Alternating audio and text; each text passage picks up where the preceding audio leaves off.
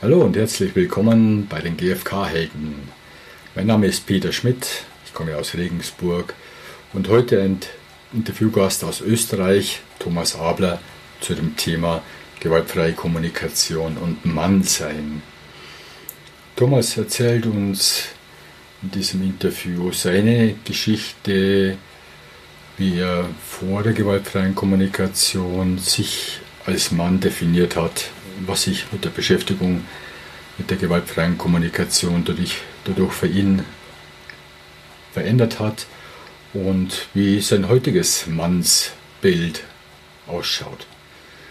Ja, wir versuchen eine Bedeutung dem zu geben, eine Definition von Männlichkeit, von Mannsein, schauen uns an, welche Schwierigkeiten und Hindernisse es als Mann gibt, zu sich selbst zu kommen, zu sich, bei sich selber anzukommen. Und ich merke einfach auch bei diesem Interview wieder, wie dankbar ich bin, dass ich das machen kann, was ich machen darf. Ich habe mir dieses Interview auch schon zum vierten Mal angehört und ich finde es einfach total spannend und total schön, mir selber und uns selber ja, zuzuhören und daraus was zu lernen und immer mehr in die Haltung der gewaltfreien Kommunikation reinzugehen, reinzukommen. Ich wünsche euch viel Spaß dabei und los geht's.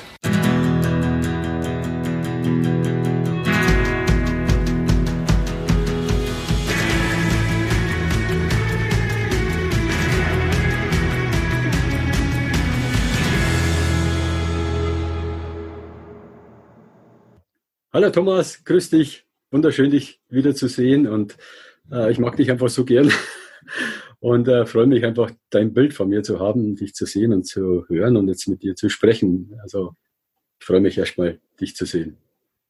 Ja, Peter, ich freue mich auch voll, wirklich, weil wir, ja, weil wir uns jetzt schon länger nicht mehr gesehen haben. Ich kann mich erinnern bei IT und eben, wenn wir mal zusammengearbeitet haben, bei dem Paar-Seminar war ja eine lässige Zeit, wo du dabei warst. Und für mich ist auch wirklich so, dass ich, dass ich wirklich geehrt bin auch einerseits, dass du mich da fragst, weil es für mich einfach so ist, dass es für mich Wertschätzung und, und Vertrauen erfüllt. Ja, und einfach das von dir, wo ich dich wirklich schätze, ist das für mich auch ein Geschenk, dass wir uns das Gespräch führen jetzt miteinander. Dankeschön.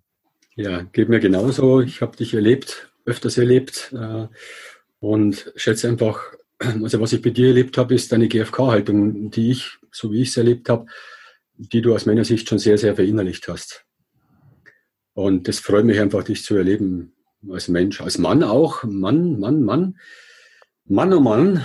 Mann, gewaltfreie Kommunikation und Mann sein, unser Thema heute. Und darüber möchte ich mich gern mit dir unterhalten. Du bist ein Mann, ich bin ein Mann. Und du machst auch Männerseminare, und nennst es kraftvoll gewaltfrei. Und bevor wir darauf eingehen, auf das Mannsein, erstmal von ganz von Anfang an. Wann hast du die gewaltfreie Kommunikation kennengelernt und wie, wie kam es überhaupt zu der Berührung mit der gewaltfreien Kommunikation? Hm. Ja, also gewesen ist das 2003. Äh, das war so, dass ich seit 1998 äh, bereits beim Bundesheer äh, als Trainer war für Führungsmethodik und Kommunikation. Und da habe ich mich einfach schon in viele Arten äh, mit Kommunikation beschäftigt, habe einige Bücher gelesen. Und dort ist da 2003 hat die Nicola das Buch von Marshall gebracht. Und ich habe das anfangs wirklich auch so gelesen, wie halt jetzt Kommunikationsbuch, auch neue, ein paar neue Ideen dabei und so. Und bis sie dann bei dem Kapitel, ich kann mich sogar erinnern, das war Seite 149, da, dort, dort war das, dort ist das Kapitel, um einfühlsamen Kontakt mit uns selbst aufzubauen, also im Prinzip die Selbstempathie. Ja. Und dort schreibt er was äh, vom Gardner, dass, dass der in einer Geschichte erwähnt, dass er möchte, dass sein Sohn versteht, oder sein Neffe versteht, warum er als Mensch und nicht als Stuhl auf die Welt gekommen ist. Also das, an die Stelle kann ich mich noch erinnern. Und da, da schreibt er natürlich auch noch weiter, äh, einfach die Art und Weise, wie wir mit uns selber umgehen. Und dort, das ist mir so eingefallen, wie ich das gelesen habe, weil ich mich so selber drin gefunden habe in dem Text, dass ich, ich hab wirklich, ich habe da blärt, wie ich das gelesen habe, das habe ich mir, glaube ich, viermal durchgelesen, ja, und dann gesagt, Alter, das, da möchte ich was ändern. Und dort habe ich wirklich den Entschluss gefasst, ich möchte es lernen, ich möchte, dass meine Kinder auf die Art und Weise aufwachsen können. Und das ist sowas Großartiges, das gehört verbreitet. Das ist wirklich, das ist mir da so, so, so eingeschossen. Und seit, seit 2003 machen wir jetzt einfach ganz viele Seminare, also besuchen ständig. Und seit 2006, also drei Jahre später, habe ich selber begonnen, Seminare zu geben. Ja, das ist jetzt auch schon 13 Jahre. Mhm. Also das war für mich das, das äh, große Erlebnis damals. Ja. Und wie war dein Kommunikationsverhalten mit dir und anderen vor der gewaltfreien Kommunikation? Denn du warst ja schon Kommunikationstrainer. Ja, also ich, ich habe dort schon, ich habe dort eigentlich immer gemerkt, das was, das was ich da weitergebe als Trainer, äh, das haben wir halt gelernt und sozusagen die Art und Weise, wie ich es weitergeben habe, das hat mir alles taugt. Aber ich habe irgendwo immer schon gemerkt, das, das ist nicht wirklich nachhaltig. Ja. Da ist einfach immer darum gegangen, Diskussionen zu gewinnen, andere zu überzeugen ja.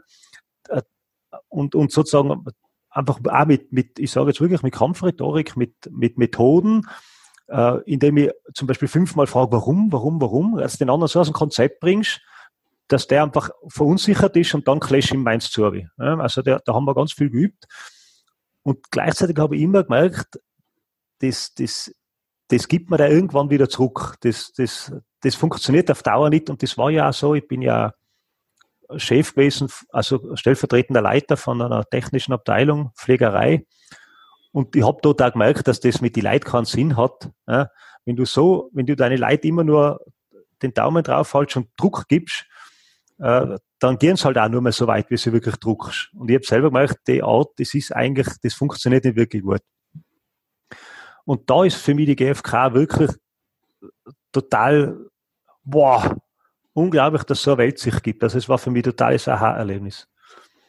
Und du hast ja gefragt, so wie ich mich selber gesehen habe. Ich meine, das, fällt mir jetzt gar nicht so leicht, aber ich habe mich so als typischer Radlfahrer gesehen irgendwo, obwohl ich das niemals zugeben hätte.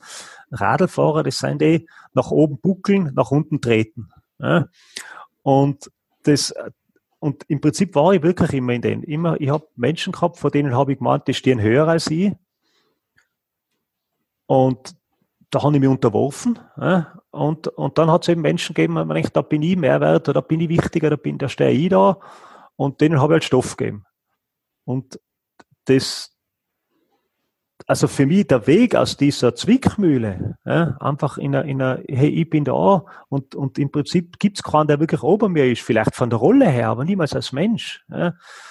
Und, und auch, dass einer vielleicht in einer Rolle etwas tut, was ich ihm sage, weil, weil wir es halt so aufteilt haben, aber trotzdem, dass der als Mensch absolut gleichwertig ist, bis das, dass das irgendwann einmal vom, wirklich vom kognitiven Verstehen ins Herz hundertprozentig eingesickert ist das, das war für mich die, äh, ein unglaublicher Werdegang. Also ein unglaubliches, ja, ein Geschenk eigentlich auch. Ja, an mich und an die Menschen, die mit mir zusammen sind. Hast du dich vor der gewaltfreien Kommunikation schon mit dem Thema Männlichkeit, Mannsein auseinandergesetzt? Aktiv? Ähm, ich glaube nicht mehr, als wir an und für sich jeder irgendwo sich mit Mannsein auseinandersetzt. Gell? Und äh, so wie beim Bundesheer haben natürlich unsere eigene Art und Weise gehabt, wie wir unser One-Sein zeigen. Und wir haben da ziemliche Bilder entsprochen. Ja, und natürlich schlank, stark. Wir haben immer gesagt, Soldaten seien stark, dumm und wasserfest.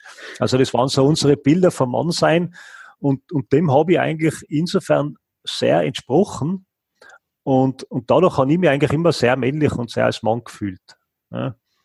Wobei ich jetzt im Nachhinein sage, dass ich, mich, dass ich dort eigentlich nur Meilen weit davon entfernt war, wirklich dort zu sein, was ich mir jetzt also sozusagen in, in, meiner, ich sag, in meiner Männlichkeit und vor allem in meiner Menschlichkeit äh, einfach wahrnehme, die jenseits ist von diesem männlich zu sein oder männlich sein zu müssen, um irgendein Konstrukt zu entsprechen.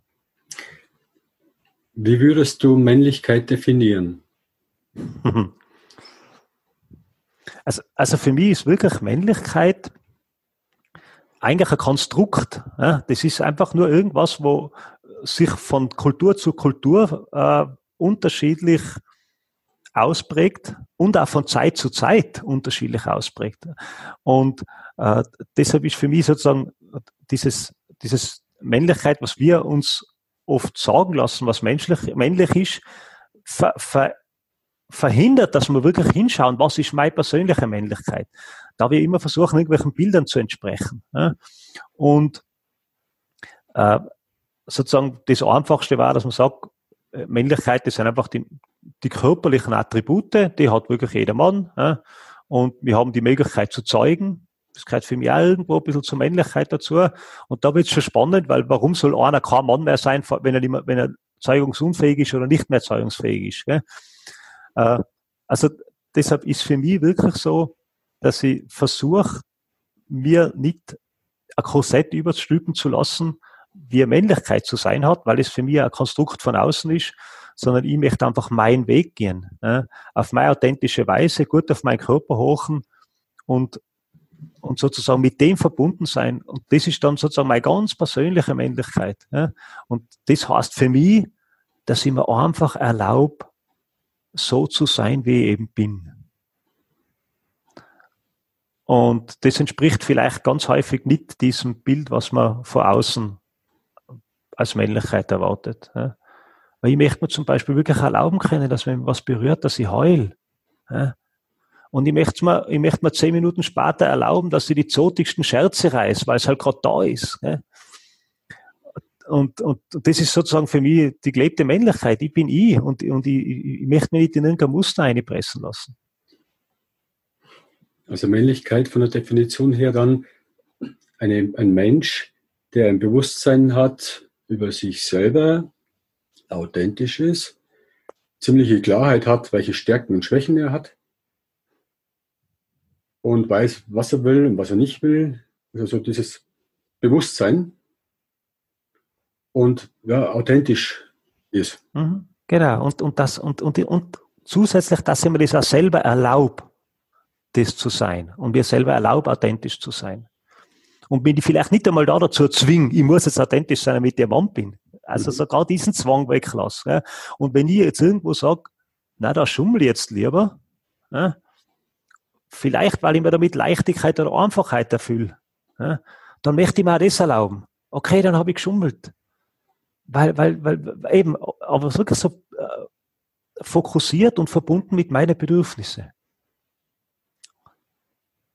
Mhm. Ich habe ähm, am Wochenende, das ist jetzt ein paar Tage her, eine Frau gefragt, die halt auf der Suche ist nach Mann, die sehr viel Mannerfahrung hat, die war um die 40. Auch habe ich sie gefragt, was, was, wie definierst du Männlichkeit? Und da war ziemlich das dabei, was du gesagt hast. Und ich habe mich dann gefragt, okay, das ist jetzt eine Definition von Männlichkeit. Und wenn ich an Frauen denke und Frauen definieren würde, wäre das für mich auch ein Punkt, den ich für die Frauen ähm, auf jeden Fall mit aufnehmen würde von der Definition her. Und dann sind wir ganz schnell wieder weg vom Mann und Frau, sondern beim Menschen dann. Mhm. Und was ich bei ihr rausgehört habe, ist, sie sucht jemanden, der einfach ein Bewusstsein hat über sich selber, der sich einfach selber kennt, äh, der weiß, welche Muster vorhanden sind, welche Trigger er hat, also der viel Bewusstsein hat, äh, Komfortzone verlassen hat, um das herauszufinden, also einfach eine Persönlichkeitsentwicklung schon hinter sich hat. Mhm. Ähm, kommt es natürlich darauf an, welches Alter man hat, äh, wie viel Zeit das man schon gehabt hat, diesen Weg zu gehen. Aber das ist das, was sie gesagt hat, was sie so von Männlichkeit, so wie sie das definieren mhm. möchte. Ein Mann, der fest, stabil im Le Leben steht, äh, sagt, was er möchte, und gleichzeitig auch noch empathisch sein kann. Es ist schon wieder ein großes Paket und ein großer Anspruch, mhm. das zu erfüllen. Ja, das ist ein großer Anspruch, ja. Und vor allem ist so, äh, ich, also für mich spielt Empathie in meinem Rollen wirklich eine ganz eine große Rolle. Ja. Und gleichzeitig ist so, dass sie inzwischen auch wirklich klar die Grenze ziehen möchte. Für mich ist auch Empathie zu geben kein, absolut kein Dogma. Und ich merke das, dass ich mir wirklich sage, ich, mag jetzt keine Empathie geben, sei es, weil ich erschöpft bin, sei es, weil ich eigentlich dafür sorgen möchte, dass sie jetzt einmal gehört wird. Äh, unzählige Gründe, aber dass ich dort hinschaue und dann auch wirklich sage, nein, ich mag jetzt keine Empathie geben. Ja? Und da einfach dann sage, auch wenn jetzt, wenn es das vielleicht so, sogar sieht, dass der andere das jetzt brauchen darf, dass er sagt, nein, jetzt geht's nicht. Also, dass ich da auch gut für mich einstehe und gut für mich sorge. Auch im Hinblick auf Empathie. Und das eben zum Beispiel eben vielleicht auch meine Frau mal hört, na, Schatz, ich mag jetzt keine Empathie geben. Ich mag jetzt, äh, ich brauche jetzt einfach mal Ruhe. Ja? Und dass ich dann auch bereit bin, okay, das kann einen Konflikt auslösen. Ja? Selbstverständlich, aber dass ich dann auch mit denen gehe und sage, okay, das, das, so schaut's jetzt aus, wie gehen wir damit, was tun wir? Und das eben trotzdem, und das ist für mich ein bisschen so das Besondere, trotzdem auf eine Art und Weise, dass mir der andere nicht egal ist. Ja? Mir ist es, mir, also diese, diese Balance zu finden, dass ich sage, hey, ich stehe gut für mich ein und vergiss meins nicht. Ja? Und gleichzeitig einfach zu wissen, hey, der andere ist mir auch wichtig. Und das ist jetzt eben nicht, auch nicht von außen, der andere muss mir wichtig sein, sondern ich, ich check das ja, ich merke, die Nikolai ist mir wichtig. Und dass ich da dann einfach auch immer wieder bereit bin, äh, vielleicht meine, meine Grenzen ein bisschen zu dehnen, soweit, dass ich sage, wo es noch in meinem Komfortbereich ist oder in dem Bereich ist, wo ich, wo ich bereit bin, mit zu dehnen, so dass wir gemeinsame Sachen finden, wo es auch meiner Partnerin gut gehen kann. Und eben sozusagen weder mich zu vergessen noch den anderen. Das ist für mich so die Balance, in der ich mich bewegen möchte. Und das ist immer wieder herausfordernd. Ja, ist alles nur im Weg. Inwieweit hat denn dann die gewaltfreie Kommunikation 2003, wo du die kennengelernt hast, was hat die denn äh, oder was hat die bewirkt in Bezug zu deiner Männlichkeit? Du hast vorher definiert, wie das vorher war, wie du dich gesehen hast, auch mit dem Bundesheer, Bundeswehr in Deutschland, du bist aus Österreich. Und ja, welche Auswirkungen hat es gehabt auf dich, auf deine Männlichkeit, hm. auf dein Menschsein? Also begonnen hat es einmal damit, es war wirklich faszinierend, dass ich bemerkt habe, dass bei mir selber viel mehr da ist, als ich davor überhaupt gespürt habe. Ich, ich habe wirklich gemeint, ich habe eigentlich kaum Bedürfnisse, mir ist es egal, wenn ich ja wochenlang im Wald haus und ich kann, ich kann ein äh, äh, äh, Berg durchgehen mit 2200 Höhenmeter, ich halte das alles aus. Also ich, ich, bin total in dem drin gewesen, wie viel ich aushalte. Ja. Und so meine ersten Versuche, einmal bei mir genauer nachzuspüren, die habe ich, ich habe da nichts. Ja. Und das hat überhaupt nicht gestimmt. Ja. Bei mir ist ein ganzes Universum innen rein. Und da bin ich immer noch beim Erkunden. Ja. Äh, ich habe mal, sogar mal ein Gedicht drüber geschrieben, wo ich einfach geschrieben habe, äh, mir ist das so, wie ich das Meer wäre. Und wo ich mich zuerst einmal suche, überall, zuerst in die Berge und dann, und dann irgendwann lande ich am Meer und dann merke ich, dass ich das bin eigentlich. Ja, und dann stehe ich aber immer erst mit den Viers drin. Ja. Und dann geht's erst, und jetzt beginnt erst der erste Schritt, dass ich weiß, okay, ich bin am Meer und dann fange ich an zum Tauchen, das zu erforschen. Und so ist mir am Beginn mit der gewaltfreien Kommunikation gegangen. Äh, und ich bin jetzt immer noch beim Erforschen. Also einfach einmal zu erkennen, dass da wesentlich mehr Tiefe in mir schlummert, das ich nur vergraben habe und nie hingeschaut. Ähm, und, und, und, das ich, und das ist für mich auch so ein, so ein Effekt, indem ich immer wieder hinschaue, was sind eigentlich für Werte, die mir wichtig sind, im Prinzip Bedürfnisse. Ja, was ist das, was, was, was ich im Leben leben möchte, was ich mir für mich und für andere Menschen wünsche? die Beschäftigung mit denen hat dazu gebracht, dass ich einerseits wirklich meine Stärken und Schwächen, glaube ich, einigermaßen gut sehe. Ja, und gleichzeitig, und das ist für mich das Besondere, gleichzeitig einfach so einen liebevollen Blick auf mich selber gewonnen habe. Ja, und sage, okay, das ist aus dem und dem Grund, aber ich mag mich einfach mit dem, wie ich bin. Und deshalb ist es für mich zwar nicht schämen, wenn wer sagt, was wenn wer äh, eine harsche Kritik abgibt oder sagt, du bist ein Begriffsstutzig oder du bist ein Todel oder vielleicht noch was Schlimmeres. Sozusagen ist das natürlich ich das nicht gern, aber irgendwie, und, und das perlt aber auch nicht ab, als wäre Wasser auf einen Nanolack. Ja, aber es geht mir mehr so ein. Ja, sag, okay, der sieht das so, ich kann das relativ gut bei anderen stehen lassen und einfach sagen, okay, was bedeutet das für mich? Schauen wir das an und geben einfach dann auch Selbstempathie mit solchen Sachen. Und sozusagen zu erkennen, dass ich einfach manche Sachen, dass mir die liegen, dass ich mit der Freude habe und, und, und, und dass der mit der Erfolg habe und mit manchen Sachen weniger Erfolg. Ja. Ich sage jetzt als Beispiel, die Nikola sagt ich bin ein bisschen ein Chaot. Ja. Äh, und dass ich einfach erkenne, ja, ich, ich vergiss oft Sachen, weil ich, weil ich mich so an Kreativität frei und, und in der Vielfalt daheim bin und so gern viele verschiedene Sachen mache und dann einfach Details oft einfach übersiege. Ja. Und, und das zu wissen und natürlich so gut wie möglich mit denen zu gehen. Ich habe für bestimmte Sachen habe ich schon Listen, damit ich nichts vergesse, wenn es wichtig ist. Und gleichzeitig wie selber liebevoll anzunehmen mit denen, dass ich deshalb nicht schlecht bin, sondern dass ich einfach, dass das deshalb ist, weil ich so meine Freude in der Kreativität und in der Vielfalt habe, ne, führt einfach dazu, dass ich mehr und mehr mein eigener Freund werde. Und, und das ist einfach eine, eine angenehme Art, so durch die, Leb durch, durch die Welt zu gehen, durchs Leben zu mhm. gehen. Das heißt, vor der gewaltfreien Kommunikation hast du ein Bild von einem Mann im Kopf gehabt, was nicht von dir selber aus deinem Inneren gekommen ist, sondern was ein Konstrukt, was du übernommen hast von der Gesellschaft, in der du aufgewachsen bist und die dir ein bestimmtes Mannbild, ja, was du übernommen hast, einfach ein bestimmtes Mannbild, was nichts damit zu tun hat, wer du wirklich bist.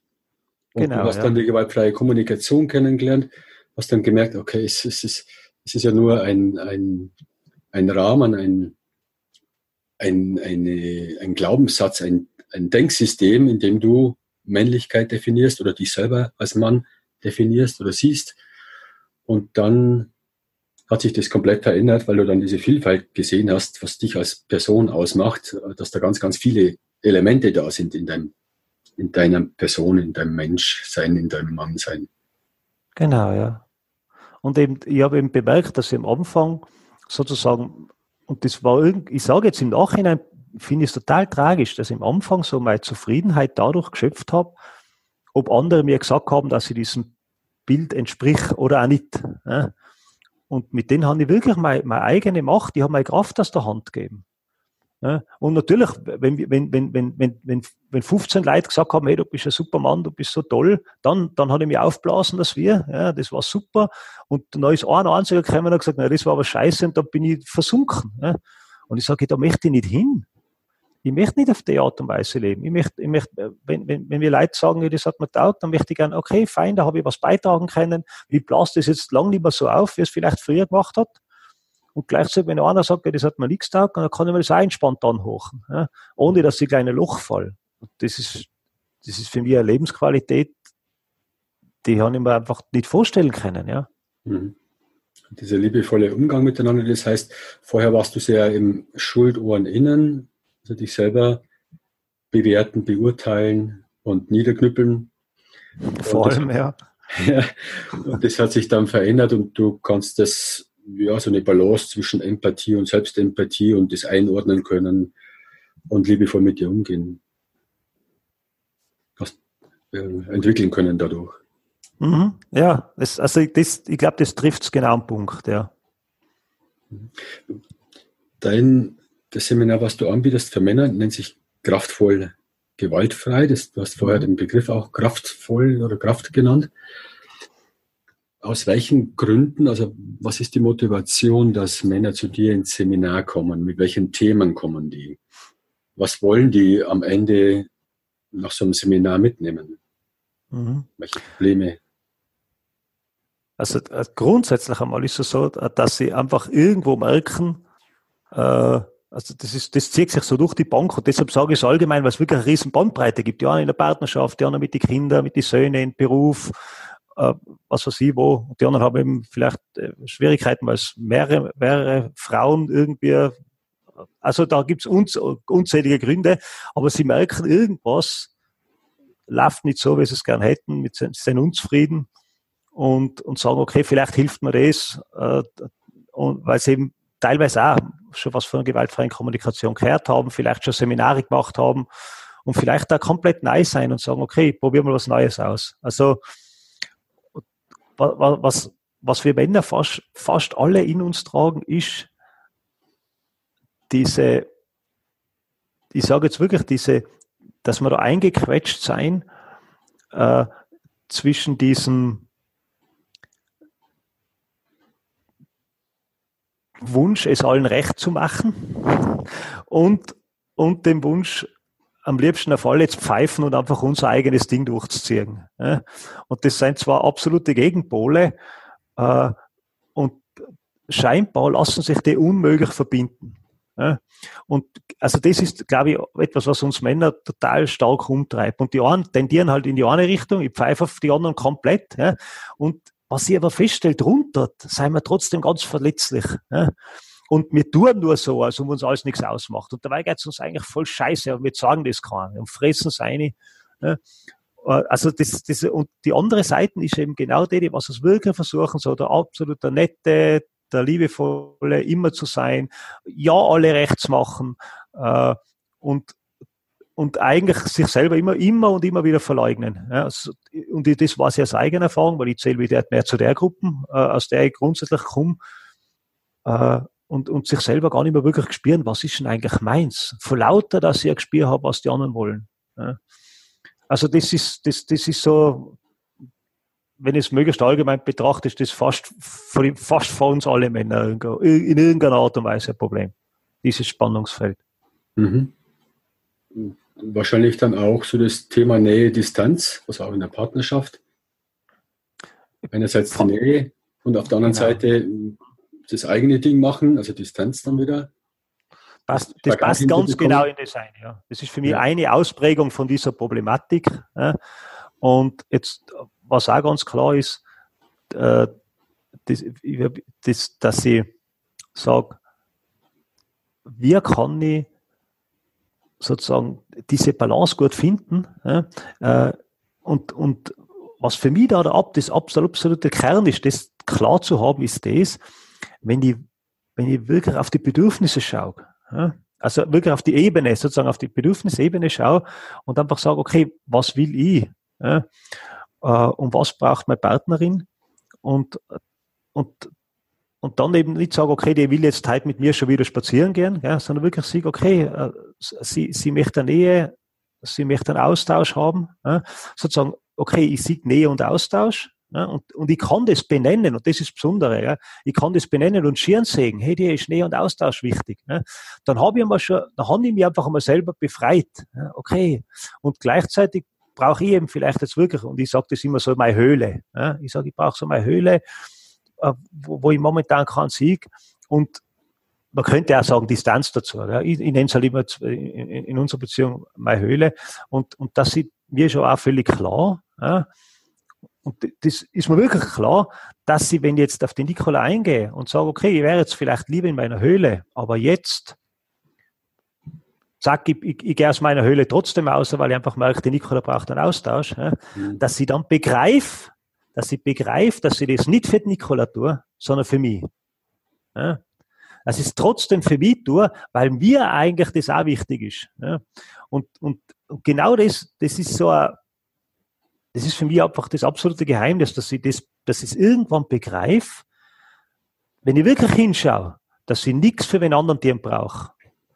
Dass wenn ich sozusagen nicht nur die Bedürfnisse sehe, die was direkt gerade vor mir sein, sondern mein Blick weit, mehr Weitsicht habe, dass ich merke, ich tue das in Summe auch für mich. Und, und damit kann ich auch, und das sage ich wirklich, kann ich auch nachgeben in viele Situationen ja, und vielleicht das, was jetzt gerade im Moment braucht, im Jetzt nicht erfüllen, sondern auf einen anderen Zeitpunkt verlegen. Aber damit kann ich mir selber treu bleiben und gleichzeitig auf, offene, auf andere eingehen. Ja, und da, mit denen finde ich eigentlich immer wieder eine gute Balance zwischen Nähe und Distanz. Ja. Mhm. Auch wenn ich jetzt ab und zu einmal sage, ich darf jetzt mehr Distanz brauchen, lasse ich mir jetzt auf Nähe ein, aber mir geht's nicht schlecht damit, Ne?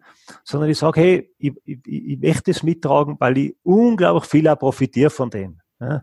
Und sozusagen, das, da habe ich dann die Bedürfnisse, Ausgleich im Geben und Nehmen, ja? einfach auch beitragen und, und einfach für das, was ich als krieg in der Beziehung, einfach auch was, was zu machen. Mhm. Da, dazu braucht es viel Bewusstheit und Innehalten und wieder Selbstempathie, um das überhaupt herauszufinden. Mhm. Und das Resultat, was dann rauskommt aus meiner Sicht, ist für mich der, der Begriff, der für mich einen, einen starken Stellenwert hat, ist Freiheit. Weil ich kann ja da eine bewusste Entscheidung treffen, frei von Normen, Werten, was sein müsste oder ähnliches, sondern ich entscheide rein von mir heraus, wie ich handeln möchte und was mir gerade am wichtigsten ist auf der Bedürfniswaage. Mhm. Und dadurch erfüllt sich ganz viel Freiheit für mich. Genau, das ist ja. Es, da, für mich ist im Prinzip wirklich die gewaltfreie Kommunikation der Weg in die Freiheit. Ja. ja immer mehr. Ja. Und, und das ist für mich was absolut Großartiges. Äh, es, es ist für mich auch wirklich so, dass man diese, also ich beschäftige mich seit einigen Jahren sehr intensiv mit diesen Stufen der Selbstbefreiung. Ich weiß nicht, ob die, ob die so geläufig sein. So, die erste Stufe, diese emotionale Sklaverei, wie es der Marschall nennt. Ja. Aber er hat es eher nur am Rand erwähnt. Ich finde, das gehört viel mehr in den Fokus gerückt. Ja, diese emotionale Sklaverei, wo wir meinen, wir seien nur was wert, wenn wir es alle anderen recht machen. Und wenn wer ein negatives Urteil abgibt, uns gegenüber, dann nehmen wir es an und jetzt habe ich das Urteil umhängen. Ja. Und da, da drüber die nächste Stufe, die Rebellion, ja, dass sie eben sagen, die anderen sind mir komplett blunzen, das sind mir wurscht. Ja, und ich, ich achte einfach überhaupt nicht auf das und ich, ich, ich schiebe das alles von mir weg und, und das lasse das alles an mir abprallen, was erstens eh nicht ganz funktioniert, aber ich kann zumindest im Außen so agieren und mit denen habe ich natürlich nur Schwierigkeiten im Leben. Ja. Und sozusagen für mich ist wirklich die Befreiung, dass ich mir selber klar will, wie was ich tue. Und dann kann ich sozusagen in einer Situation nachgeben, ich kann mich in einer Situation durchsetzen und egal was ich tue, ich bin zufrieden damit, weil es in Übereinstimmung mit dem tue, was wirklich meine Werte sein. Und, und das ist für mich, das ist mir nur, also ich, ich bin immer noch nicht ganz dort, das ist für mich so ein Weg, so ein Leitstern, gell, und, und wo ich immer öfter hinkomme. Äh, diese wirklich aus der Befreiung außerzuleben. Ja, aus meiner persönlichen vollen Verantwortung für mein Leben, aus dem außerzuleben. Ja, und das ist für mich auch das, sozusagen, wie ich meine Menschlichkeit, Schrägstrich Männlichkeit leben möchte. Ja, mhm. ja kann mhm. ich gut mitgehen. Wenn du an die Männerseminare denkst, also die Männer kommen in das Seminar, ich glaube, geht es auf der Hütte, kann das sein? Na, also in, in das, das, was ich jetzt momentan habe, ich möchte, ich plane jetzt sehr mal eins, dass wir wirklich abseits von allem sein. Ja. Äh, dann, dann würden wir uns auch selber versorgen. Ja. Aber jetzt bei dem, bei dem Seminar jetzt, äh, das, was ich jetzt kürzlich wieder gehalten habe, dort treffen wir uns in einem Seminarraum und sind nur für uns. Ja. Und wie erlebst du das? Die Männer kommen und viele, viele Männer kommen vielleicht zum ersten Mal zu einem Seminar, wo nur Männer sind, also Männer mit Männern. Wie erlebst du das, wenn die kommen vom Verhalten her und äh, ja, wie sie, wie sie sich geben, wie sie agieren, welche Offenheit oder auch nicht. Und wie ist die Entwicklung im Seminar? Wie verändert sich das dann? Mhm. Ja. Sind es zwei Tage oder drei Tage? Also das alte war zwei, das letzte war jetzt drei, ja. Okay. Ähm, also für mich ist es so, dass, ich, dass das für mich einer von den Gründen ist, äh, weshalb ich die Männerseminare so liebe. Äh, es ist ganz normal, dass am Anfang einmal eine gewisse Vorsicht da ist ja, und einfach einmal so schauen, wie ist das jetzt, wie wird das jetzt, weil wir das auch gar nicht so gewohnt sein ja, in den meisten Fällen. Und das ist einfach so ein bisschen eine abwartende Haltung. Und im Prinzip ist so, dass, dass man dass ich einfach schaue, okay, was kann ich, was kann ich für, für Maßnahmen setzen, damit wir uns gegenseitig vertrauen können und da, da gibt es halt einfach einige Übungen dazu. Und natürlich äh, ist dann wirklich so, und das ist für mich das Besondere, ja, wenn wir dort einmal hinkommen und wir sehen, hey, da kann ich mich aufmachen, ich kann wirklich sagen, was ich mit manchen scheinbar lächerliche Sachen für scheiß Angst habe, oder zum Beispiel, ja, oder eben, was ich vielleicht für schräge Sachen habe, mit, was ich mit sexuellen Ideen oder so weiter, ja, was mich da beschäftigt. Und es ist dann keine Frau, die die Augen vertraut, oder weil das, Dat, das Daten in gewischte Seminare nie erfallen. Ja. Also da redet, da redet man einfach nicht drüber als Mann, sage ich jetzt. Da halten wir uns zurück, da sind wir vorsichtig. Und, und äh, äh, wenn einfach nur Männer sind, da hat es einfach Platz. Ja. Und meine Erfahrung ist die, äh, dass, dass wir Männer, und das ist scheinbar vielleicht für manche schwer nachvollziehbar, aber es ist de facto wirklich meine Erfahrung, dass wir Männer in einem reinen Männerseminar wesentlich herzlicher und offener sein können, noch als wir in einem gemischten Seminar. Ja. Noch mehr. Und das ist für mich eine total schöne Erfahrung.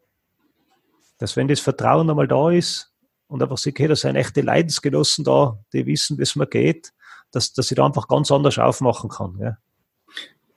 Wenn du an die Feedbackrunden dann denkst, am Ende von so einem Männerseminar, was sind dann die häufigsten Themen, die Männer mit einbringen, was sie an, an, an Nutzen mit, mit herausnehmen aus dem Seminar, mhm. was sie erlebt haben? Ja, das geht in eine große Bandbreite, weil meiner Meinung nach braucht man da noch länger, das sage ich jetzt wirklich, gell, weil ich möchte es nur kurz dazu sagen, ab und zu habe ich eh den Eindruck, dass, dass wir ein GFK-Seminar besuchen, ich sage jetzt nicht nur Männer, aber eben alle, dass, dass man, dass man sozusagen diese erste Stufen der Sklaverei perfektionionieren. Ja? Und das versuche ich immer mit denen mal aufzurahmen und sage, hey, GFK ist nicht, damit ihr noch netter seid. Bitte, bitte nicht. Ja, geht's, geht's vor den weg, es soll's nicht nett sein. Ja, und sozusagen, ähm, das ist für mich ganz eine wichtige Voraussetzung. Und, und dass, wenn sich einer das mitnimmt und sagt, okay, ich, ich brauche nicht nett sein, ich kann gut für mich einstehen und trotzdem, das ist für mich schon ganz was Wichtiges. Und dann halt solche Nachrichten wie, war, ich habe es geschafft, mein Gefühlstresor zu knacken, das ist wunderbar oder solche Sachen, einfach, dass wir mal hinschauen, das erstes Mal und, und vielleicht entdecken können, dass sie eben eigentlich ein Mensch mit ganz vielen Facetten bin, was wir als Mann oft gar nicht finden. Und, und warum ist mir auch ist mir inzwischen auch völlig klar, weil wir so viele Sätze in uns haben, die was, die was das schlecht machen, die was das bremsen. Ja. Allein schon, was ich den Satz habe fast immer, wie du führst dich auf wie ein Madel, weißt du, so als alte Sätze, gell? Das finde ich furchtbar, zum Beispiel, den Satz. Was, weil, was weil, Glaubenssätze beinhalten. Genau, was Glaubenssätze mit uns machen. Ja, und ja. dass man die, die Härmer von klein auf, Indianer kennen keinen Schmerz, Männer heulen nicht. Also da gibt es ja tausende solche Sätze, die wir in uns tragen. Und das Auge ist eben, eben wirklich das, dass man irgendwann meinen, das seien unsere eigenen. Das ist ja bei Glaubenssätze das Problem, oder? Dass wir die wirklich so verinnerlichen und übernehmen, als wären es unsere eigenen wären. Und allein, wenn wir es in die drei Tage schaffen, dass wir uns die Sätze mal anschauen und, und dann und dann sagen, okay, das sind vielleicht gar nicht meine. Was, was, was ist eigentlich wirklich da bei mir drunter? Ja? Äh, eben, und, und, und sozusagen die Bedürfnisse einmal erkennen. Und jetzt, auch wenn es nur eine Spur ist, aber ein bisschen mehr unser Leben wirklich nach unseren Bedürfnissen ausrichten. Also das ist, das ist immer der, der schönste Erfolg, äh, dass, dass ich die Rückmeldung kriege, dass es im einen oder anderen gelungen ist. Und leider gelingt es nicht an jedem nach drei Tagen Seminar. Aber zumindest ist schon mal eine Tür offen, durch die habe ich durchgesehen und sie hoppala, da gibt es eine andere Welt. Gell? Und äh, da zieht es mich immer wieder hin, wenn ich das einmal entdeckt habe. Ich bin immer genau dasselbe, weil ich es davor gar nicht gewusst habe. Meine Erfahrung ist in meinem Freundeskreis, auch in meinem engsten Freundeskreis, dass es sehr wenige, also dass erstens mal Männer Schwierigkeiten haben, sich zu öffnen, also wirklich sich zu zeigen. Generell. Und selbst bei meinem engsten Freundeskreis, der über 25 Jahre wirklich sehr, sehr eng ist und wo jeder von, von jedem was weiß und und alles theoretisch offen gelegt wird, dass es auch jahrelang gedauert hat, bis das mal das Vertrauen sich entwickelt hat, sich so zu zeigen. Also ich habe mich da ein bisschen leichter getan, aber auch durch den GfK-Kontext dann auch irgendwann. Aber das ähm, meine, meinem Erleben Männer sich einfach wirklich schwer tun, sich zu zeigen, sich wirklich zu trauen, sich zu zeigen, aus Angst, äh, ja, beurteilt, verurteilt, nicht empathisch gehört zu werden. Also viele Ängste da, sich zu zeigen und sich einzugestehen, dass wenn dass Dinge nicht so laufen und im größeren Freundeskreis, Bekanntenkreis, das ist noch weniger der Fall. Wie erlebst du das äh, unter Männern? Mhm. Wie ist deine Erfahrung damit? Also das ist wie eins von den Besonderheiten in einem Seminarkontext äh, weil es dort wirklich so ist, im, im Prinzip habe ich einfach als, als, Seminarleiter trotzdem einiges an Vertrauen. Ne? Und, und, und wenn es einmal gelingt, sozusagen, dass sie, dass mir einfach wirklich mir total schwer fällt. Äh, und wenn einmal der Erste anfängt und sieht, okay, da passiert nichts, der wird empathisch gehört, dann geht's so dahin. Und das ist ein bisschen die Besonderheit im Seminarkontext, wo uns das hilft.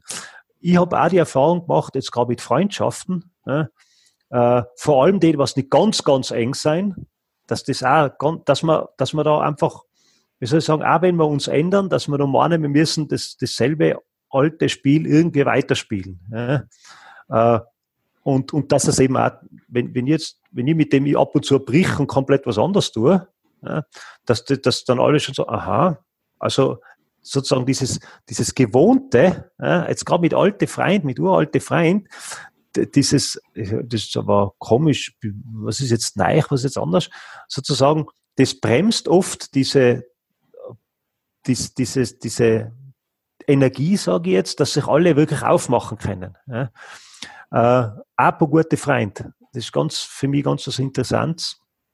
Und ich habe eben wirklich, ich sage jetzt, ich, ich, ich, ich habe eigentlich nur einen Freund, bei dem, wo ich, wo ich weiß, und den sehe ich aber gar nicht so oft, ja, bei dem, wo ich weiß, äh, da kann ich alles sagen, was nicht GFK ist. Ja. Äh, und ich brauche nicht, ich kann wirklich genau das sagen, was bei mir da ist. Und das ist für mich eigentlich auch schade irgendwie, weil es eben so im, das wäre ja toll, wenn es immer ganz normal, selbstverständlich wäre. Ja. Und da, ich merke, dass mir das auch schwerer fällt und andere auch. Ja.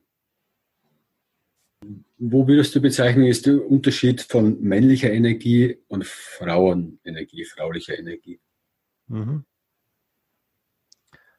Also im Prinzip ist für mich, das eine ist für mich dieses, dieses männliche und frauliche Archetyp.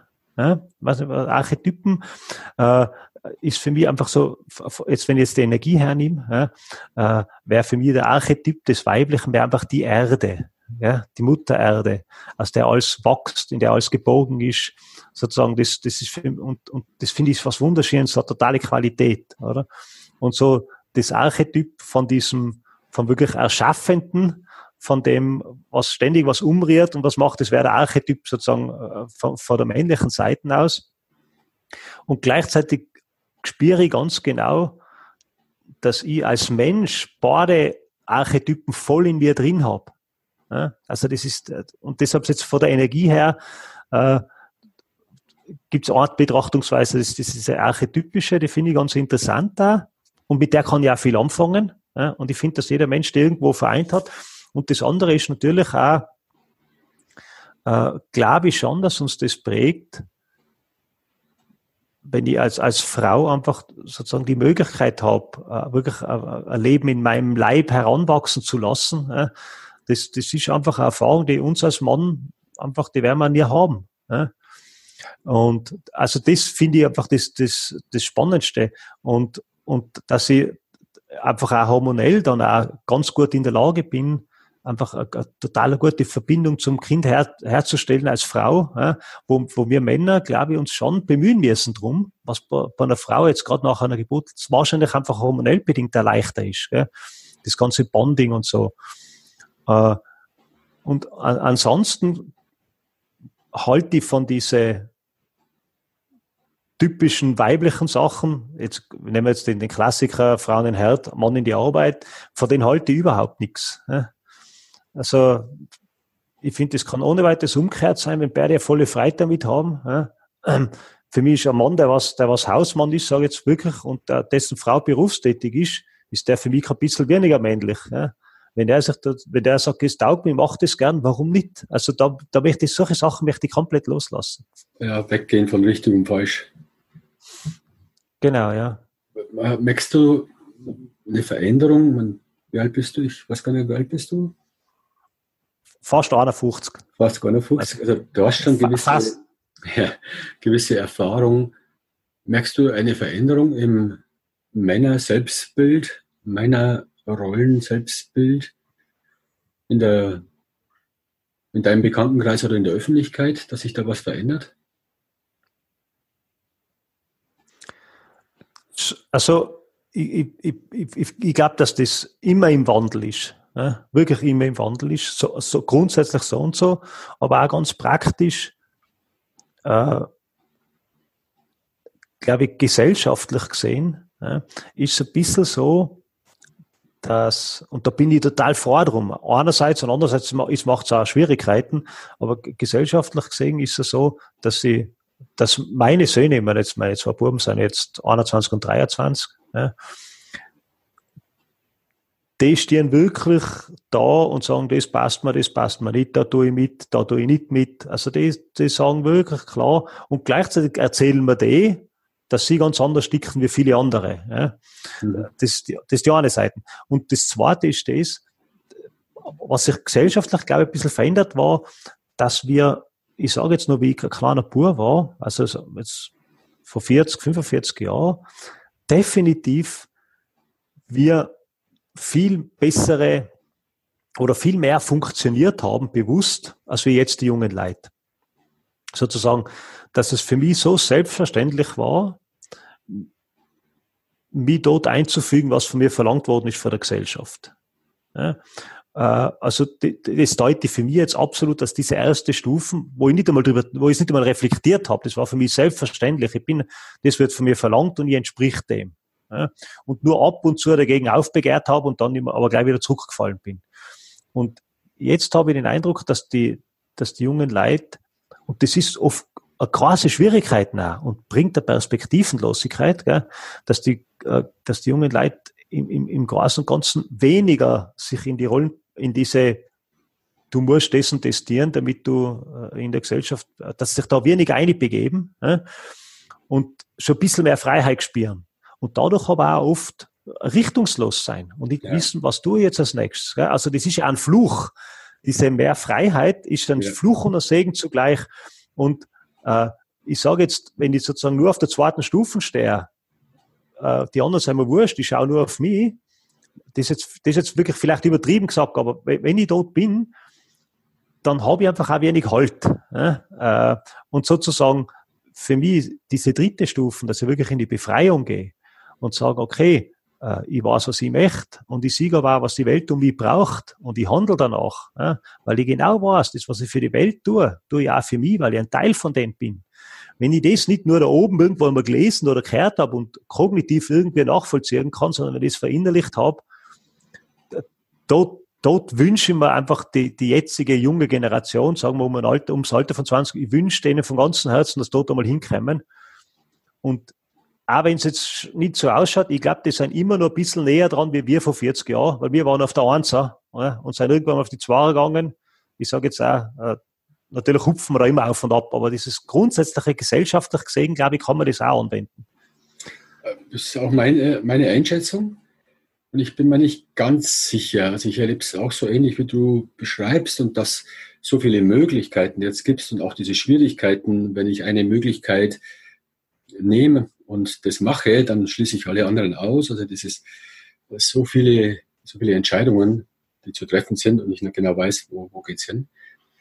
Ähm, bin mir nicht ganz sicher, ob das nicht einfach auch eine, eine Frage des Alters ist, also dass es einfach ein gewisses Alter braucht. Also entweder ein gewisses Alter, wo ich dann erkennen kann, okay, mehr zu mir kommen kann und äh, gewisse Freiheit entwickeln kann, oder eine rechtzeitige Beschäftigung mit Persönlichkeitsentwicklung. Oder DFK, mhm. gewaltfreie Kommunikation ist für mich auch eine Form von Persönlichkeitsentwicklung, Bewusstseinserweiterung. Und dann stellt sich bei mir die Frage, in Seminaren erlebe ich so, dass die Frauenanteil immer, immer riesig ist und der Männeranteil immer gering ist. Also ich schätze mal, von zehn Teilnehmer sind zwei, drei Männer mehr nicht. Und die Tendenz hat sich die letzten Jahre nicht so groß verändert. Und äh, ja, ich, ich frage mich dann immer, wo, woran liegt es, dass da so wenig, dass bei den Frauen die Offenheit so groß ist, äh, Dinge so in Angriff zu nehmen, äh, Dinge anzuschauen und bei den Männern so eine Zurückhaltung da ist. Auch in meinem bekannten Freundeskreis ist es ja so, dass da nicht so große Bereitschaft da ist, solche, solche Themen anzuschauen, solche Themen anzugehen. Da gibt es wichtigere Dinge. Sport machen zum Beispiel. Genau. Wie, wie schätzt du das ein? Wie ist deine Erfahrung? Mhm. Oder wo, wo, also wo kommt das? Weißt ja. du? Mhm. Ja, also wir, wir geben jetzt Seminare seit 2006 und es ist immer noch so, dass wesentlich mehr Frauen wie Männer sein. aber also ich, ich, ich kann jetzt erfreulicherweise schon die Tendenz feststellen, dass die Männer mehr werden. Also es wären mehr Männer, als wir es noch vor 12, 13 Jahren gewesen sein. Am Anfang waren wirklich fast nur Frauen da und jetzt wird es für die Männer auch schon langsam ein bisschen mehr. Also das ist die eine Seite, die ist für mich sehr erfreulich. Und die andere ist für mich unglaublich gut nachvollziehbar, warum so ist. Also ich denke mal, ich weiß warum. Und zwar ist das das, dass äh, auch wieder, es hängt auch wieder mit dem zusammen, dass wir dieses, dieses wirklich bei uns selber mal genau nachspüren, einfach nicht gewohnt sein. Ja, und das voll anstrengend ist und unangenehm. Und ich kann mich erinnern, die, ich mache schon seit 1998, also seit wir dort angefangen haben, ganz am Anfang haben wir das ein, ähm, ein Seminar besucht mit der Nicola gemeinsam und wir haben gesagt, wir, machen, wir möchten die Zwiegespräche nach, äh, nach Möller, nach Michael Lukas Möller, wollen wir, wollen wir machen. Und ich kann mich es war so eine Plagerei für mich am Anfang. Gell? Es war furchtbar. Und ich habe es, wenn es irgendwie gegangen ist, habe ich es immer auslassen, weil ich, ich habe eben die Nick, ich habe dann die Nick hat erzählt, gell, und dann bin ich dran gekommen und mir ist einfach nichts eingefallen, weil da war nichts. Das war so eine Plagerei. Gell? Und ich meine jetzt, da wie ich habe mit gewaltfreier Kommunikation, habe ich immer gesagt, das ist jetzt mein Übungsfeld, das ist jetzt meine kleine Übungsgruppe, die Nicole und ich, wir üben jetzt genau das, wir schauen auf Bedürfnisse, schauen auf Gefühle. Und mit dem hat sich das komplett gewandelt. Gell? Und wir machen jetzt wirklich jede Woche einmal eineinhalb Stunden ein Gespräch miteinander, ja, wo, ich, wo ich immer einfach wirklich nachschaue, was ist bei mir los und erzähl's. Ja, und, und eben, mir darf da der Gesprächsstoff nicht mehr ausgehen, weil, weil jetzt siege ich es einfach, ja, jetzt nehme ich es wahr. Und das ist, glaube ich, das Problem, was wir Männer haben, dass wir dass wir das einmal aufmachen, ja, dass wir dort einmal als erstes hinschauen. Und solange das nicht offen ist, dann ist es die volle Plagerei, weil dann, das ist es wie wenn man was ich, an einer Grabplatte herumkratzt, die man aber nicht aufbringt. Gell? Also irgendwie kommt es einem vor. Und derweil, wenn man das noch einmal die Tier aufmacht, dann sieht man, es ist gar keine Grabplatten. Gell? Da ist ja, ah, da ist ja ein Universum hinten rein. Und eine Antwort könnte auch sein, weil Frauen sich, so was ich mitbekomme, rein evolutionär schon viel, viel länger, Generationen, also schon immer im Kern, mit der Kindererziehung beschäftigt haben und gleichzeitig auch mit Menschen, die krank sind, wenn wir 50 oder 100 Jahre zurückgehen, und auch mit Sterbenden, also die begleitet haben, während die Männer in der Arbeit waren. Das heißt also, die haben schon immer Kontakt mit Gefühlen gehabt, bei anderen oder bei sich selber. Also, dass die einen leichteren Zugang haben, zumindest zu den Gefühlen. Bei Bedürfnissen, glaube ich, ist das ziemlich gleich. Und bei Männern das eben nicht so ist, ähm, erst jetzt eine Generation, maximal, ich glaube noch nicht mal zwei Generationen, die sich etwas intensiver mit dem eigenen Gefühlsleben beschäftigen und von daher auch nicht so viele Vorbilder hatten und von daher einfach einen schwereren Zugang hatten zu diesem, zu diesem Thema Gefühlen und eben keine Vorbilder hatten, die sich überhaupt, also wenn ich an meinen Vater denke, Gefühle, also Gefühlsausbrüche, ja, aber Gefühlsmitteilungen oder zeigen sich, das kam mhm. nicht vor. Von daher, wenn ich keine Vorbilder habe als Kind, dann kann ich es auch nicht lernen. Also dann, dann, ist es wesentlich schwieriger. Mhm. Und das heißt also, es ist wahrscheinlich dann verallgemeinend für Männer allgemein schwieriger, einen Zugang zu dem eigenen Gefühlsleben zu bekommen und dann in Folge zu den Bedürfnissen. Und das könnte ein Grund sein, warum das Männer nicht so viel zu den Seminaren gehen, weil sie vielleicht auch die, den Zugang nicht so haben, die den Sinn und Zweck nicht so erkennen, was der Vorteil ist, auf Gefühle zu schauen.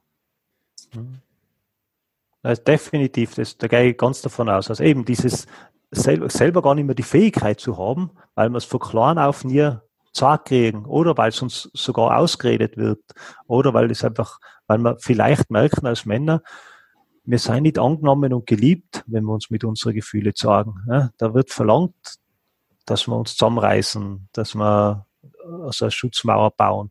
Und die, die bauen wir natürlich dann recht erfolgreich. Ja. Eben eigentlich aus diesem Wunsch aus, ja, Zugehörigkeit, angenommen sein, geliebt werden. Das, das brauchen wir als Kinder alles. Ja. Und dort legen wir uns das schon zu. Ja. Und das wieder abzulegen, schwierig. Dauert. Ist auch immer so, wo, wo ich sage, ähm, also auch bei den Teilnehmern sagen, okay, die, diese drei Tage werden wir nicht, werden wir, können wir maximal die ersten Schritte machen und die Tiere mal aufmachen. Ja. Ich bringe dann immer das Beispiel, wer, also im Prinzip, ich habe ein bisschen gelesen, der Hütter, der Bauer und der Spitzer, das sind die drei deutschen Hirnforscher und schreiben ich, ich, ich, teilweise in verschiedene Sachen ja, und teilweise überschneidet sich's wieder. Aber was sie eben so haben, ist dieses, dass wir eben wirklich unser Gehirn richtige Synapsenautobahnen anlegt mit Sachen, die wir immer machen. Ja? Und, ja. und, und Wegel mit Sachen, die wir neu beginnen. Und ich sage immer, die eine Autobahn, die, was wir bis jetzt gemacht haben, die ist meistens so Lebensalter minus eins. Ja? Und die andere haben wir jetzt seit drei Tagen angefangen. Ja? Vielleicht einmal was Neues zum Sägen. Und das kann doch keine Autobahn sein. Da müsst ihr wirklich, da müsst ihr immer langsam fahren, die Abfahrt finden, den neuen Weg beschreiten und der wird dann irgendwann eine Autobahn. Das ist das Schirne dran. Wir können lernen bis zum 80 sein. Also das kann auch mal Autobahn werden, aber das ist notwendig, ständig dort zu fahren. Ja, also das Bild bringe ich auch immer. Hm, ja. Lieber erstmal am Feldweg anfangen, ja, mit der Sichel überhaupt den Weg bahnen durch den Urwald und durch das Dickicht. Genau, ja, ja, genau, ja. Also das ist so das Bild, was ich da immer auch mir, selber habe ja, und wo auch sozusagen auch wieder verständnisvoll und liebevoll mit mir umgehen kann, das dauert halt, bis ich ja. die Muster mal loslassen habe. Und äh, diese Muster, das ist ja auch so das, ähm, wo ich sage, das Gewohnte, das, das, sind, ist, das sind die ganz die schnellen Reaktionen. Ja? Und äh, es ist ja so, wenn, wenn unsere, wenn diese, je mehr ich da in Panik komme, wenn, wenn mir mit irgendwas konfrontiert wird, da kommen diese Grundreaktionen, Flight, Flight or Freeze, ja? also Fluchtkampf oder, oder Erstarrung. Und das ist ja so mehr vom Kleinhirn aus. Und das war ja aus anderen Ausbildungen auch ganz intensiv, dass es eben wirklich so ist, dass wenn wir in Panik geraten oder über, überwältigt sein mit irgendwas, dass dann das Großhirn ausschaltet und dass dann wirklich das Kleinhirn übernimmt. Ja, das ist zwar super im Überlebensmodus, weil es, sakrisch schnell geht. Aber wenn ich, wenn ich in, in Miteinander bin und ein Problem lösen möchte miteinander oder einen Konflikt lösen und gut auskommen, dann ist das einfach, dann funktioniert das voll schlecht. Ja, da brauche ich einfach mehr Optionen. Und das ist für mich auch so was, dass ich sage, indem ich mich gut mit mir beschäftige, gut hinschaue, einfach immer wieder schaue, was sind meine Bedürfnisse, dass das mein Großhirn ermächtigt, sich nicht so schnell vom Kleinhirn ausschalten zu lassen und dadurch auch bin ich länger handlungsfähig. Und das ist für mich auch ganz was Wichtiges. Ja, und dann sind wir wieder bei der Freiheit. Die Reaktion. Dann bin ich wieder bei der Freiheit. Ja. Genau, ja. Dann, mhm. Erlebst du einen Unterschied? Äh, also meine Theorie ist, dass Männer eher in den Angriffsmodus gehen, wenn sie angedrückt werden, wenn es ums Überleben geht, und Frauen eher in die Erstarrung. Erlebst du das auch so? Äh, generalisierend jetzt, verallgemeinend? Mhm. Also ich vergleiche das gerade mit meiner Lebenserfahrung. Ähm, ich bin mir da teilweise gar nicht ganz sicher, ob, ob, das, ob das wirklich so ist. Ähm, weil, also ich, ich kenne mich, ich kenne wirklich einige Frauen, das meine, meine, meine ist definitiv so eine, ja, die geht voll in den Angriff. Ja, äh, äh, aber wirklich komplett. Und, und, und ich bin eher so, also für mich ist auch noch so ein bisschen ein Unterschied zwischen Erstarrung und Flucht. Ja, ist für mich auch sowas so, äh, wobei eben Flucht ist sowas, dass ich mich automatisch zurückziehe ja, und so, aha, okay, na, darf ich nicht, muss ich mich unterordnen. Ja. Und Erstarrung ist wirklich, wenn ich so schockiert bin, dass man nicht einmal mehr Flucht, nicht, ich sage eben nicht einmal mehr Flucht und, und Kampf einfallen, sondern dass ich komplett, also das ist dann so für mich die Erstarrung. Und, äh, und da gibt es wirklich auch Forschungen, wo es eben wirklich so ist, dass das dass man das für sich erst hundertprozentig außerfinden kann, wenn man mal in so einer Situation ist, ja, mhm. äh, wo es wirklich ums Leben geht. Und, und das ist, man, ich, ich habe für mich schon gemerkt, dass ich, das ist interessant, ich bin äh, zum Beispiel bei Bergunfall, bin ich mal beim Schwan dabei gewesen, ja, und es war wirklich interessanterweise, war ich im ersten Augenblick voll da, habe erst Hilfe gemacht, bin dabei gewesen, gell, und danach bin ich komplett ins Koma gefallen. Also nicht wortwörtlich, sondern ich bin komplett paralysiert gewesen. Ja.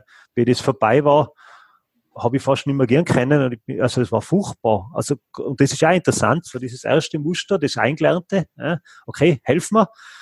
Und dann erst, und dann erst die große, der große Schock kommt erst danach. Also es war für mich auch ganz interessant, dass ich Gott sei Dank in der Situation nicht paralysiert war, sondern da und erst danach dann mhm. habe ich bald die Batschen gestreckt. Das, ja, da ist einfach jeder Mensch anders. Ja. Gibt es Erfolgserlebnisse, die du teilen möchtest, entweder von dir oder auch von, von den Männerseminaren, wo wirklich irgendwas ganz Besonderes sich bewegt hat, irgendwas sich aufgelöst hat, irgendwas, was durch die Männerseminare, durch die gewaltfreie Kommunikation sich irgendwas verändert hat? Wow. Mhm. Ja, da gibt es eine ganze Menge an und für sich. Bin gerade beim Nachdenken. Also, ich, ich habe ein, ein ganz, also ein, speziell auf Männer habe ich einmal Folgendes erlebt, das war für mich äh, schön. Da ist, äh, da hat einer gesagt, also da haben wir gesagt, äh, Verantwortung für Gefühle übernehmen. Ja, da, das, das, dass es so wichtig ist, dass ich gesagt habe, ich finde es so wichtig, dass ich, dass ich Verantwortung für meine Gefühle übernehme und nicht wem anderen die Schuld an meine Gefühle gibt. Und umgekehrt natürlich auch nicht die Schuld für die, für die Schuld für die Gefühle von den anderen übernehme. Und dann hat irgendeiner gesagt, hey, so ein Scheiß, ja, äh, mir hat einmal einer angefahren und ich war dann, ich war dann ein halbes, ein halbes Jahr im Spital, ich habe da nichts dafür kennen. Ja, und der soll nicht verantwortlich für meine Gefühle sein. Ja. Und ich bin dann einfach wirklich in der Empathie geblieben ja, und habe nur zugekocht. Bin einfach da gewesen gell, und der hat da geschumpfen und, und teifelt. Gell, und, und, ähm, ähm, und ich habe wirklich gemerkt, wie sich sein eigener, wahrscheinlich siehst dann am, am Körper, wie er einfach ein bisschen wacher wird ja, und einfach mehr in die Trauer kommt von diesem Sohn. Und ich habe im Prinzip gar nichts mehr dazu gesagt und der ist dann zu mir gekommen und hat gesagt, ich weiß jetzt, was du meinst ich bin verantwortlich, was ich jetzt draus mache. Und ob ich jetzt immer noch in, in, in, in, im vollen Groll und in der Wut gegen den Menschen bin oder einfach das jetzt annehme und, und wie ich jetzt damit umgehe, für das habe ich wirklich die Verantwortung. Das ist meins, was ich draus mache. Und das hat mich so gefreut, weißt du, weil der, der macht voll am Anfang komplex sagt, das ist ein Scheiß. Weißt du? Und das war, also das war für mich ein schönes Erlebnis, weil es nämlich wirklich sehr tiefgehend und intensiv war. Nicht so an der Oberfläche, da hast du gesagt, da ist mhm. was los. Gell? Ja, das war, war eins von den Erlebnissen, wo wir geschehen waren, ja. Hm. Und anders, was für mich total lieb ist mit meinen Kindern auch, ja, was für mich auch mit dem Mannsein zu tun hat. Das ist, es ist schon ein paar Jahre her, aber für, für mich ist das immer, und ich habe ähnliche Erlebnisse immer wieder, aber das ist so plakativ, äh, wie der Florian so, ich, ich schätze so 10, 11 Jahre, vielleicht war schon fast 12, ich weiß nicht mehr genau. Und also ungefähr 10 Jahre her der Jüngere. Und dann hat er immer vom Brot nur das Innere gegessen und die Rinde übrig lassen. Und, und ich, und ich mag die Brotrinden erstens und zweitens hat mir das gestört, ich möchte kein Brot wegwerfen. Das habe ich immer vor allem die Rinden gegessen. Und irgendwann einmal habe ich das nicht mehr mögen. Und dann habe ich zum Florian gesagt, Florian, äh, ich, ich, möchte, ich möchte dich nicht zwingen, dass du die Rinde isst. Und gleichzeitig ist es so, dass ich die Rinden deshalb ist, nicht weil ich sie so unglaublich gern mag, sondern weil mir das wirklich wichtig ist, einfach, ja, einfach rücksichtsvoll mit Sachen umgehen, ja, wo ich weiß, manche Menschen haben zu wenig davon. Ja.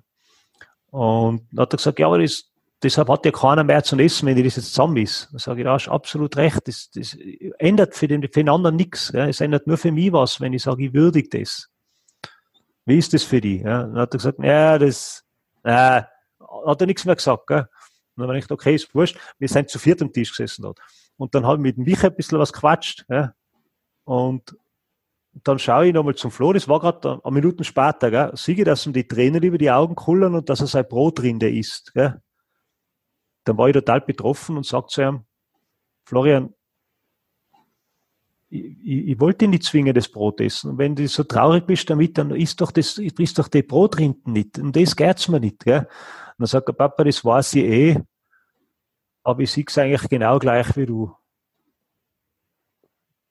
Und das hat mich irgendwie so berührt, dass ich das, das war, das war voll schön, weil der war da elf Jahre alt oder was, also wirklich nur ein Dutzend, gell? Und so auf die Art und Weise möchte ich einfach auch mit Menschen umgehen. Ich möchte mit Sorgen ja, und ihnen trotzdem die Wahl lassen und darauf vertrauen, dass wenn sie sägen, wenn sie es begreifen, wenn sie es verstehen, dann, dann ändern sie vielleicht was, vielleicht aber auch nicht. Das ist völlig in Ordnung. Ja? Aber wenn sie es ändern, dann ändern sie es, weil, weil sie es wirklich verstehen, weil sie sagen, okay, da, da möchte ich nicht hin. Ja? Und das ist für mich eigentlich, ja, das ist das, was ich mir als Mann wünsche, als Mensch wünsche und einfach auch, ja, dass wir, dass wir uns berühren lassen von dem, was andere sagen und gleichzeitig den anderen nicht zwingen. Und das Vertrauen haben, wenn wir uns berühren lassen, dann, dann können wir aus intrinsisch motiviert auch was ändern. Und dass wir auch als Männer uns so zeigen dürfen. Dass wir uns auch als Männer zeigen dürfen, ja. Ja.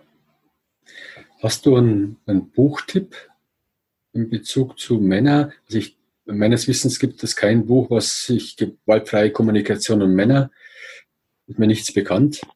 Mhm. Das ist ein Buch über Männer, Männerbücher, wo du sagst, ja, also, wer ist mhm. ein Tipp?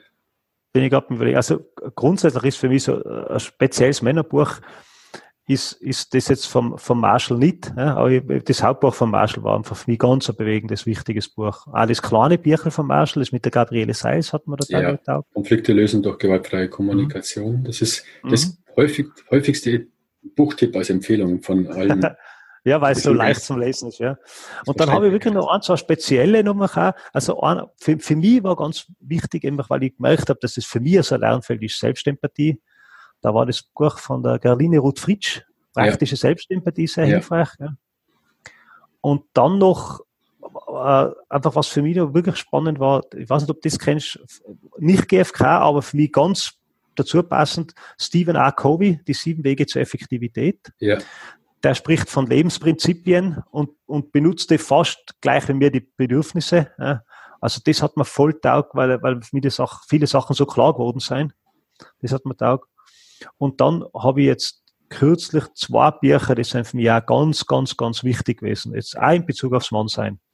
Das eine war von Walter Wink, Verwandlung der Mächte. Den, der, der, Walter Wink wird oft von Marshall auch zitiert. Also der, der, das ist also, ja, evangelischer Theologe auch noch für sich gewesen. Und der schreibt eben äh, einfach überhaupt mit diesem wie wir, wie wir die Gesellschaft umgestalten können und was da alles braucht. Also das finde ich zwar ein bisschen aus theologischer Sicht, aber trotzdem ganz interessant. Und ein Buch, das mich zutiefst erschüttert hat, äh, das ist vom Arno Grün und heißt Wieder den Gehorsam. Das ist mhm. nur ein ganz kleines Büchel. Und das ist für mich, das, die, die, da geht es nicht direkt um Männerthemen, also das ist nicht dezidiert angeführt, aber diese, ich sage jetzt wirklich, dieser Gehorsam, dass wir versuchen, wem zu entsprechen und dass wir jetzt wirklich, ich sage jetzt bewusst, keine Bedürfnisse, sondern Werte, die uns übergestülpt werden, die von ganz vielen anderen Werte sind, aber nichts mit dem Bedürfnis zu tun haben. Nehmen wir jetzt Vaterlandsliebe, Heldenmut, Treue. Also, dass uns das so übergestülpt wird, dass wir wirklich meinen, hey, das ist meins. Und dass wir von denen mal wegkommen, dass wir nicht mehr blind gehorchen, sondern wirklich überprüfen, hey, ist das wirklich, wirklich meins? Oder habe ich mir, von dem, habe ich mir das von ihm aus Auge drucken lassen? Da hat mir das Buch total bewegt. War für mich ganz ein wichtiges Buch. Mhm. Ja, vielen Dank. Auch wieder der Weg zur Freiheit. Mhm. Und ähm, gibt es einen, einen Film-Tipp? Mhm. Hm also ich, ich bin jetzt ein, ein, Film, wo das für mich so auf, auf, auf den Punkt bringt, fällt mir jetzt gerade keiner ein. Ich finde einfach total grundsätzlich schön Filme, die was wirklich Möglichkeiten aufzeigen, dass Menschen neue Wege gehen und das funktioniert. da fällt mir jetzt zum Beispiel Tomorrow ein. Mhm. Tomorrow ist für mich so ein Film, wo man einfach sieht, okay, es gibt Menschen, die gehen neue Wege und das funktioniert bei denen und die, die, bringen was weiter. Und das ist, glaube ich, das, was wir brauchen. Einfach Ermutigung auch. Ermutigung, äh, damit, damit wir selber das Vertrauen entwickeln, ja, wir gehen unseren Weg und das kann funktionieren und das kann passen. Ja. Also deshalb so, solche Filme, die in die Richtung gehen. Mhm. Also Tomorrow ist, finde ich ziemlich, den möchte ich gerne empfehlen, ja, den Film. Ja, danke. Ich werde alles verlinken in den Show Notes. Mhm. Gibt es so zum Ende eine Lebensweisheit von dir? Irgendetwas, was du bis so erkannt hast für dich in deinem Leben, wo du sagst, das ist so, so eine Essenz und ich möchte es gern teilen mit den Zuhörerinnen.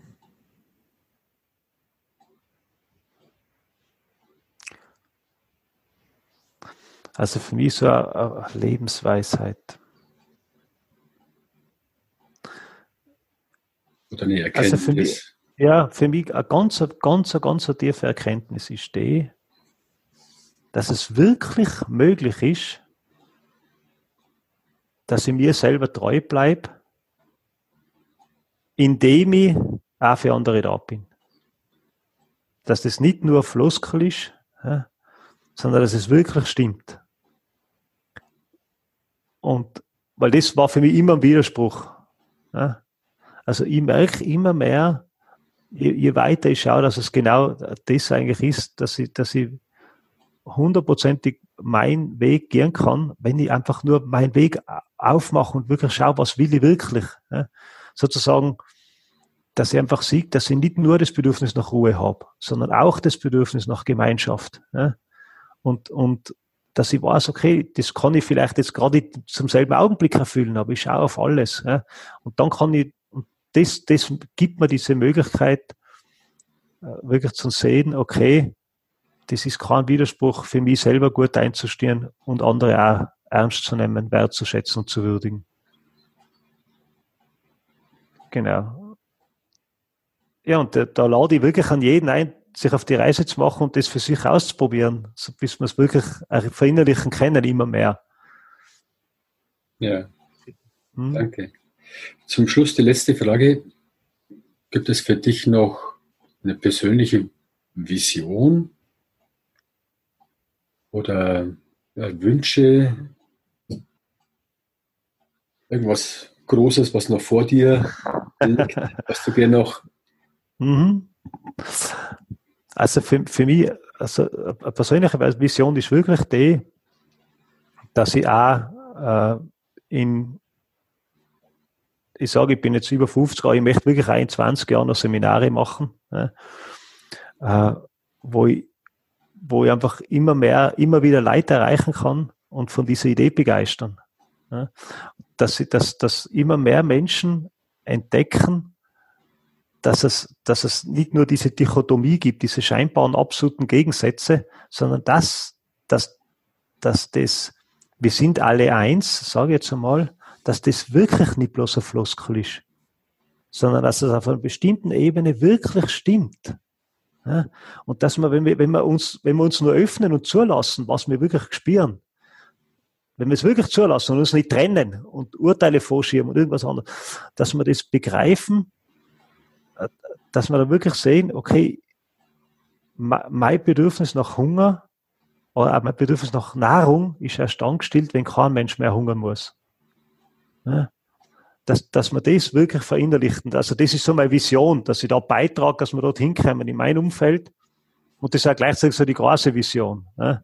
Dass, wir, dass wir das einfach als Menschheit begreifen, dass, das, dass es einfach uns, uns selber nicht gut tut, wenn wir auf Kosten von den anderen profitieren. Ja, weil für Ja, weil Bedürfnisse zu kurz kommen dann für uns auch. Genau, weil, weil auch eigene Bedürfnisse zu kurz kommen. Ja. ja. Eben, die, die, die wir vielleicht nicht am Schirm haben, aber die da sein. Ja. ja. Jetzt fällt mir doch noch eine, eine aller, allerletzte Frage ein. Ja.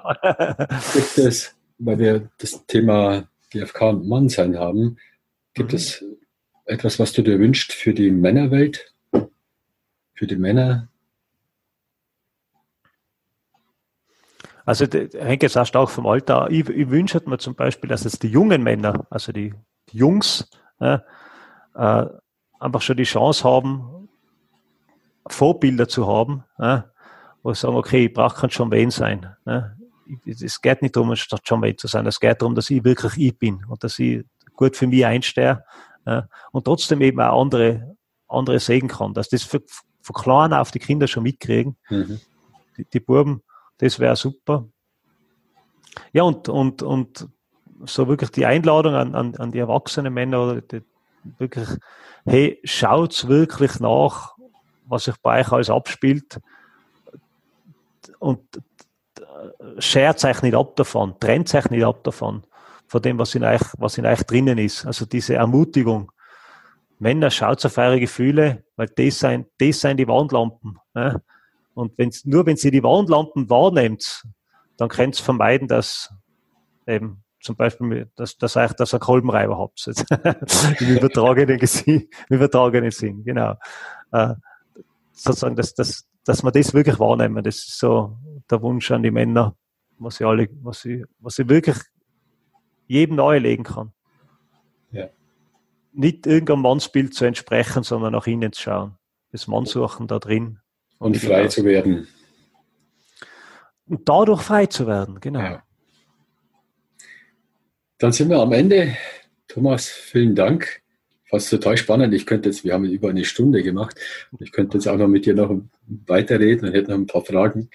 Fast total spannend, äh, dir zuzuhören. Und ja, bin gespannt, was, wenn ich dann auch mal ähm, gewaltfreie Kommunikation um Frau sein dann jemanden ähm, vor mir habe, was dann vielleicht ein Unterschied, ein Unterschied ist, mhm. was diese Person dann zu sagen hat, diese Frau dann zu sagen hat zu dem Thema. Ähm, ganz spannend dir zuzuhören, weil ich einfach selber Mann bin, ich mit meiner Männlichkeit mich selber auseinandersetze und äh, in dem Mannsein auch mit anderen Männern unterwegs bin und verschiedene Einflüsse habe, einfach Beschäftigung damit. Und deswegen fand ich es äh, ganz unterhaltsam, dir zuzuhören. Vielen Dank. Peter, ich sage auch vielen Dank. Mir wird es auch Spaß gemacht jetzt. War irgendwie so eine Plauderei. Ja. Äh, und ich bin auch schon total neugierig, wenn ich mich selber her, wie es mir dann gehen wird damit. Ja. ja. vielen Dank für die Zeit und, und, und für mich waren wirklich die Fragen und praktisch, wie du gefragt hast, war auch total inspirierend für mich. Äh, hat, ja, das war, das hat einfach auch immer wieder den Raum geöffnet ja, und trotzdem wieder gewissen den, den Faden geholt, dass ich habe mich auch ganz wohl gefühlt mit dieser Begleitung, mit der, mit der Fragestellung durch die, wie du das gemacht hast. Das hat mir eben einerseits viel Freiheit lassen und gleichzeitig trotzdem so die Richtung immer wieder zurückgeben, dass ich nicht ganz abgeschweift bin. Vielen, vielen Dank. Gerne. Wir sehen uns eh wieder persönlich, hoffentlich. Ja, gefreut mich voll. Max Gott, Thomas. Dankeschön. Ciao. Ciao. Tschüss.